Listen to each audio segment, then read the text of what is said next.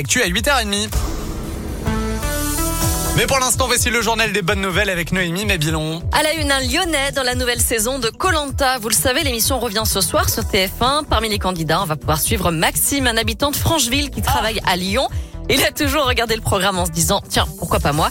Il a tenté plusieurs fois de participer sans être sélectionné, mais cette fois, c'est la bonne. On espère pouvoir le suivre le plus longtemps possible. Et pour découvrir son portrait, ses premiers pas dans l'aventure, eh bien rendez-vous à 21h10 ce soir sur TF1. Les agriculteurs de la région à l'honneur, non pas pour les blocages des dernières semaines, mais pour la fresque de 10 000 mètres carrés réalisée pour le passage du Tour de France à Montagny. C'était le 13 juillet dernier. Pour l'étape entre Rouen et Belleville en Beaujolais, la FDSEA et les jeunes agriculteurs ont reçu le prix spécial Raymond Poulidor, un prix coup de cœur du jury. Ce sont les agriculteurs du Rhône qui ont été sacrés avec leur fresque réalisée dans le Beaujolais le même jour. Un prix qui sera remis au Salon de l'agriculture à la fin du mois par Christian Prudhomme, le patron du Tour de France.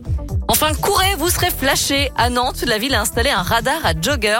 Une borne qui indique la vitesse des personnes qui passent devant en courant. L'idée étant bien sûr d'inciter la population à courir ou en tout cas à reprendre une activité physique.